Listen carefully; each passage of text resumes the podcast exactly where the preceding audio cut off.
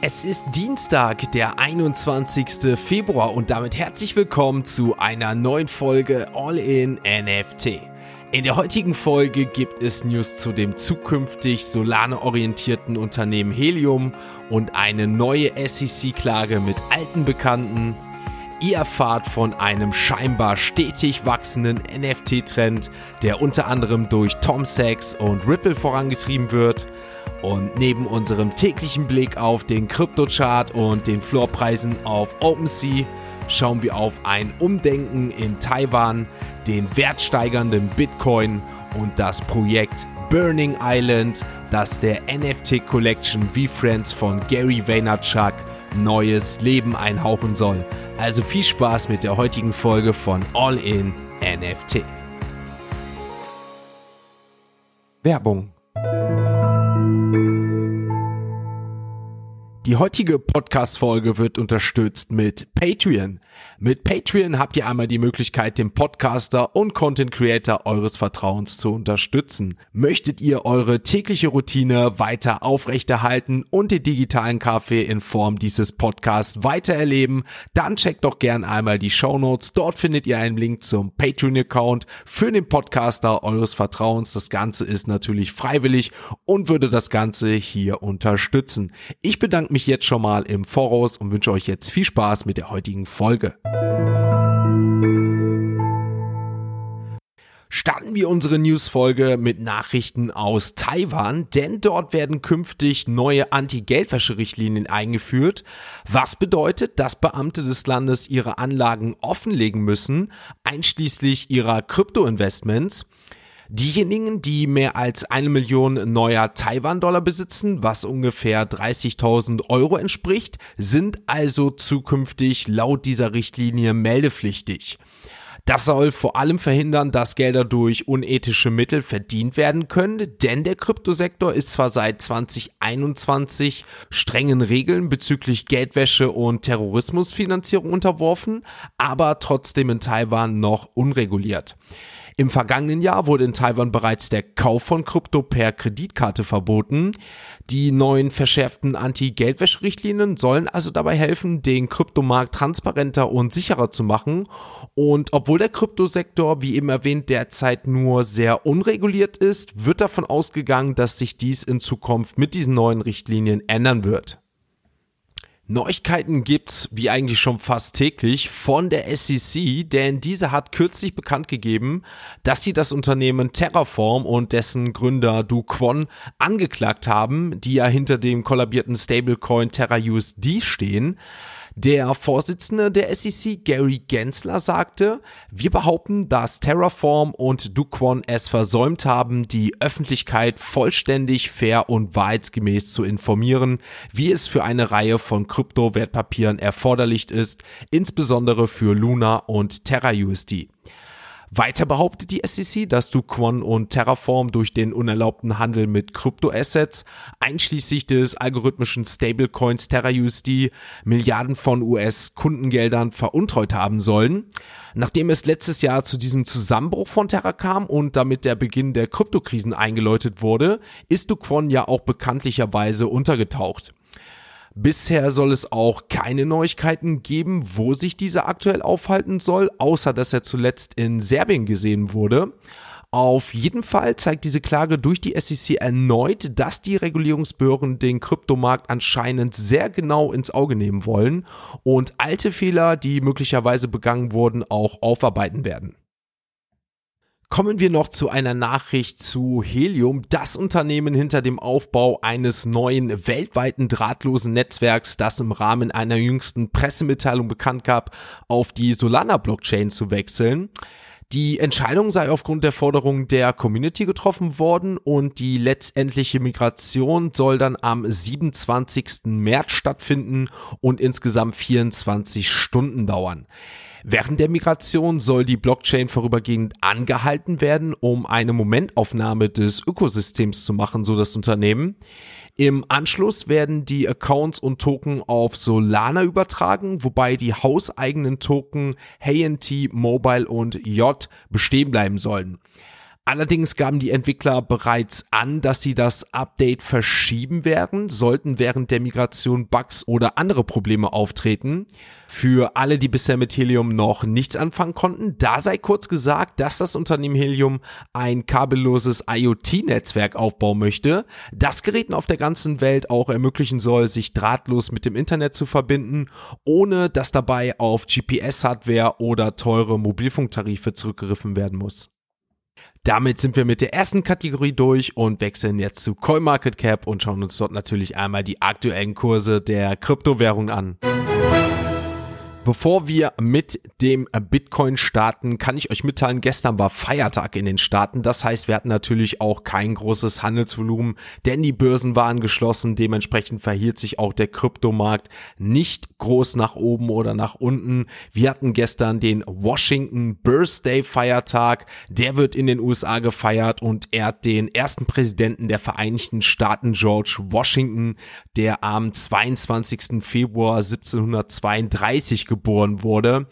Der Feiertag wird mittlerweile auch aber als President's Day bezeichnet, da er auch andere US-Präsidenten ehrt, insbesondere hier Abraham Lincoln, der am 12. Februar geboren wurde. Und da der Feiertag auch oft als Gelegenheit genutzt wird, um die Geschichte und Bedeutung der US-Präsidentschaft zu würdigen, bleiben halt viele Schulen und öffentliche Einrichtungen an diesem Tag geschlossen, so halt auch die Börsen. Und dementsprechend, wie eben gesagt, keine große Veränderung. Der Bitcoin gestern plus 0,5 Prozent, immerhin ein leichtes Plus von 23.000 auf 23.300 Euro. Dann schauen wir uns noch ISA, also Ethereum an, auch hier plus 0,5 Prozent, anfänglich so bei 1580 Euro sind wir in den Tag gestartet und zum Nachmittag hin hieß es dann 1600 Euro. So verhielt sich dann auch ETH im weiteren Tagesverlauf bis hin zum späten Abend. Dann schauen wir uns andere Kryptowährungen an. BNB gar keinen Unterschied im Gegensatz zum Vortag. Immer noch der Kurs bei 295 Euro circa. Cardano plus 0,34, Dogecoin plus 0,78. Also ihr seht in den Top 10 groß keine Bewegung. Dann wird es schon etwas interessanter. Solana plus 6% gestern. Der aktuelle Kurs hier bei 25 Euro. Auch Avalanche gestern mit einem Plus von 5,8%. Hier gehen wir auf 20 Euro zu. Der aktuelle Kurs von Avalanche, dem AVAX-Token bei 19,62. Andere Kryptowährungen, die noch relativ relevant waren, waren zum Beispiel der Stellar-Token plus 3,72 oder Nier-Protokoll plus 6%. VeChain-Token wie zum Vortag auch wieder gut performt mit 8,87 im Plus und dann noch der Algorand, der Algo-Token mit einem Plus von 5%. Hier der aktuelle Kurs bei 26 Cent. Dann sind wir auch mit den Kryptowährungen für heute durch und kommen jetzt zur nächsten Kategorie und das sind natürlich unsere NFT News. Starten wir mit einer News, die vor allem diejenigen interessieren dürfte, die in den kommenden Tagen das Event NFT Paris besuchen werden. Am 24. Februar wird nämlich die NFT-Sammlung von Tom Sachs Rocket Factory gemeinsam mit dem Monaverse Final Frontier auf der NFT Paris präsentiert. Eines der bemerkenswerten Dinge an diesem Projekt ist, dass es Konzepte aus vergangenen Sammlungen enthält und sich stark auf das Thema Raumfahrt konzentriert. Viele der bisher veröffentlichten Bilder zeigen dabei andere Planete und Raumstationen, was natürlich Raumfahrtfans eine möglichst spannende und neue Erfahrung bieten soll. Die Teilnehmer auf der NFT Paris erhalten zum Mint chipbasierte Identifikationskarten, die wiederum Zugang zu 3D-Erstellertools bieten und einen Platz in Tom Sachs Metaverse ermöglichen sollen. Somit entsteht der Eindruck, dass Tom Sachs seine früheren Arbeiten die einzelnen Szenen und Phasen von außerirdischen Planeten und Raumschiffen zeigen, jetzt mit der neuen Technologie zusammenführt, damit das physische und digitale Zeitalter miteinander verbunden werden kann. Eine sehr, sehr interessante Sache, wenn ihr mich fragt, denn wir sehen immer mehr Kollektionen, die das Digitale mit dem Physischen koppeln, sei es Merchandising wie T-Shirts von Artefakt, Nike oder G-Money oder halt Gegenstände wie die Skateboards aus der NFT-Kollektion Azuki. Da ich selbst ab Donnerstag bei dieser Veranstaltung bin, werde ich euch vielleicht mal im Anschluss von diesem Werk berichten. Kommen wir mal etwas ungewöhnlich in der Kategorie der NFT News zu Ripple. Doch der sogenannte Ripple Creator Fonds hat jetzt die Gewinner für die dritte Welle seiner Investitionen bekannt gegeben. Und dabei sind die großen Gewinner vor allem NFTs mit physischer Kombination. Das Unternehmen soll dafür 250 Millionen Dollar bereitstellen, damit die Asset-Tokenisierung weiter vorangetrieben werden kann, heißt es. Ripple behauptet, dass hybride NFTs in der Beliebtheit explodieren werden, da viele Marken aus der echten Welt in die neue Web3-Welt eintreten. Bereits im Januar soll der Chief Technical Officer bei Ripple David Schwartz vorausgesagt haben, dass die neue Welle der Web3 Assets sich hauptsächlich auf Utility NFTs konzentrieren werde. Zu diesem Anlass hat das Team von Ripple kürzlich sieben unabhängige Web3-Projekte bekannt gegeben, die sie unterstützen wollen. Und diese habe ich mal in einem Beispiel aufgelistet für euch, also hier mal drei genannt. Im Powery Records, ein Music-Label, das Fans exklusiven Zugang zu neuer Musik und Merch über NFTs bieten will. Robert Chew, ein digitaler Comic-Künstler, der physische Comicbuch-Editionen an jeden seiner NFT-Kollektionen verschenken möchte und Hot Import Nights, ein Ticket-Service-Unternehmen, das NFT-Tickets für echte Veranstaltungen und Merch verkaufen möchte.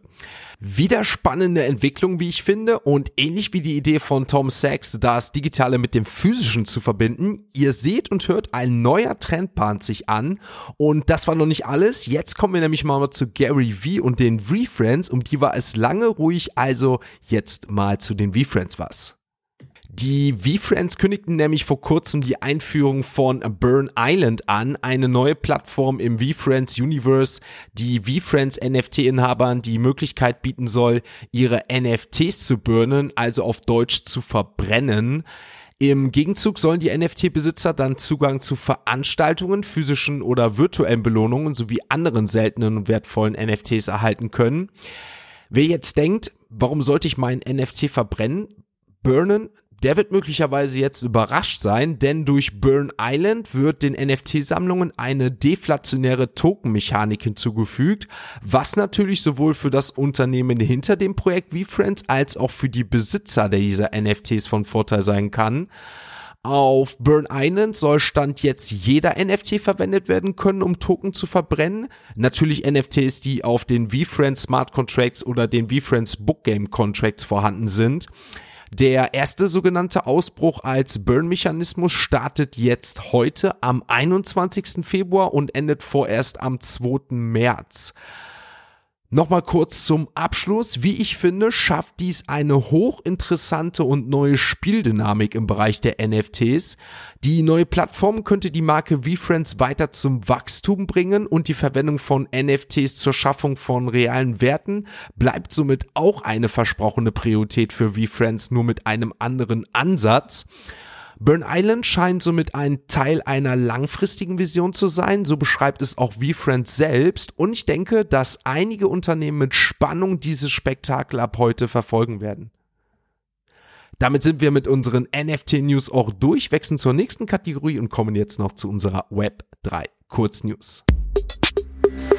Bitcoin ist mittlerweile wieder mehr wert als der Kreditkartenanbieter Visa. Genau das zeigt uns ein Blick auf das Ranking der wertvollsten Anlageklassen. Mit einer aktuellen Marktkapitalisierung von 472 Milliarden US-Dollar steht die Kryptowährung wieder kurz davor, in die Top 10 einzuziehen. Die nächste Hürde ist der Grafikkartenhersteller Nvidia mit einer Marktkapitalisierung von 533 Milliarden US-Dollar. Es ist bereits das dritte Mal, dass Bitcoin Visa überholt hat, denn bereits im Dezember 2020 und im Februar 21 hatte die Kryptowährung den Kreditkartenanbieter übertroffen. Grund für das sogenannte Flippening ist die starke Performance von Bitcoin seit Jahresbeginn. Und Flippening ist im Übrigen ein Begriff aus der Kryptobranche, ein Begriff, der sich auf eine hypothetische Situation bezieht, in der die Marktkapitalisierung einer alternativen Kryptowährung wie beispielsweise ETHs die Marktkapitalisierung von Bitcoin übersteigt und somit zur dominanten Kryptowährung wird oder wie in diesem Fall Bitcoin größer als Visa. Damit sind wir mit der Web3 Kurznews durch, wechseln erneut die Kategorie und kommen natürlich jetzt noch zu OpenSea und schauen uns dort die aktuellen NFT-Floorpreise an. Auf Platz 1, natürlich, wie soll es auch jetzt in den letzten Tagen anders sein, wieder ein Yuga Labs NFT-Projekt, die Mutants auf Platz 1, der Floorpreis bei 16,3, Handelsvolumen gestern wieder 7000 Is, also es nimmt weiter zu bei Yuga Labs. Adadit, der Floorpreis hält sich weiterhin bei 2 Ethereum, dahinter haben wir die Open P Edition mit einem Floor von 0,67, dahinter die Board Apes 78,19, die Checks VV Edition 2,59, Azuki 15,14 Ethereum und dahinter die Checks VV Originals mit einem Floor von 1,52, Clown X dahinter gefolgt mit 5,45 und dann kommen wir leider schon zu den Moonbirds. Der Floorpreis ist nicht gesunken in dem Sinne, 7,09, aber ich muss euch mitteilen, kurz bevor ich diese Podcast-Aufnahme gestartet habe, habe ich erfahren, dass die Proof of Conference in LA abgesagt wurde. Warum, wieso, weshalb, Hintergründe sind groß noch nicht bekannt. Es wird sich jetzt gekümmert um Stornierungskosten, was weiß ich. Also, sobald es da Neuigkeiten zu gibt, werdet ihr das natürlich herfahren. Deswegen gerne mal ein Abo da lassen an dieser Stelle. Betrifft mich natürlich persönlich, weil ich schon ein Ticket geclaimed habe für die Proof of Conference und natürlich mich auf diese Reise nach LA gefreut habe. Aber eine Tür schließt sich, die andere öffnet sich wieder. Ich würde sagen, wir machen jetzt an dieser Stelle weiter. Die Doodles 5,85 5 der aktuelle Floorpreis. Dann schauen wir auf die Moonbirds Oddities 1,07 Porsche geht auf die 3 Ethereum zu, 2,93 hier der aktuelle Floor, wirklich Wahnsinn. World of Woman etwas gesunken, 1,89 die Captains, Memeland Ökosystem 3,67 und Platz 99 haben wir heute Steady Stack Titans Official, der Floorpreis 4,44 und auf Platz 100 haben wir On-Chain Monkey mit einem Floor von 1,79. Damit sind wir mit der heutigen Podcast-Folge soweit durch. Ich muss euch ehrlich sagen, gestern war ein sehr anstrengender Tag für mich. Vielleicht hat man das jetzt auch an der Stimme so ein bisschen rausgehört und natürlich trübt das Ganze natürlich mit der Proof of Conference. Gerade jetzt, wie ich gerade gesagt habe, die eine Tür schließt sich, eine neue öffnet sich und man soll sich von sowas natürlich nicht runterkriegen lassen, aber ist natürlich erstmal wieder ein kleiner Rückschlag. Soll aber natürlich jetzt hier kein negativer Vibe entstehen. Deswegen würde ich sagen, Comeback weiter geht's. Aufstehen, Krone richten, weitermachen. Ich wünsche euch an dieser Stelle einen schönen Start in den Tag. Ihr wisst Bescheid. Einfach immer weitermachen und dann das Wichtigste, morgen wieder dabei sein, wenn es heißt All in NFT. Ein abschließender Hinweis, die im Podcast besprochenen Themen stellen keine spezifischen Kauf- oder Anlageempfehlungen dar. Der Moderator haftet nicht für etwaige Verluste, die aufgrund der Umsetzung der Gedanken oder Ideen entstehen.